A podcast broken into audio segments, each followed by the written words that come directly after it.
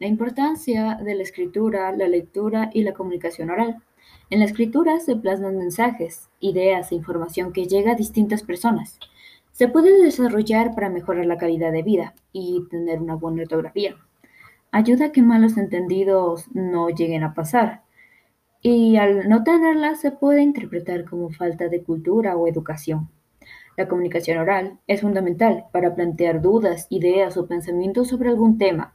Se puede aprender, todo es cuestión de ganas. Sin ella no habría entendimientos entre personas y no se sabría sobre lo que el otro piensa, sobre lo que tú opinas.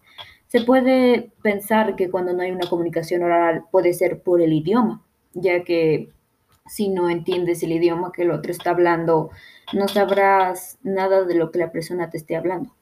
Y la lectura eh, nos ayuda a mejorar en la reflexión, lo que ayuda a ejercitar el cerebro y estar siempre activos para cualquier actividad. Por ejemplo, cuando lees un libro de acción, tú automáticamente te imaginas cómo es el personaje, cómo es la línea temporal en la que te encuentras y empiezas a visualizar todo lo que hay a tu alrededor, incluso los sonidos o las cosas que suelen estar en esas épocas.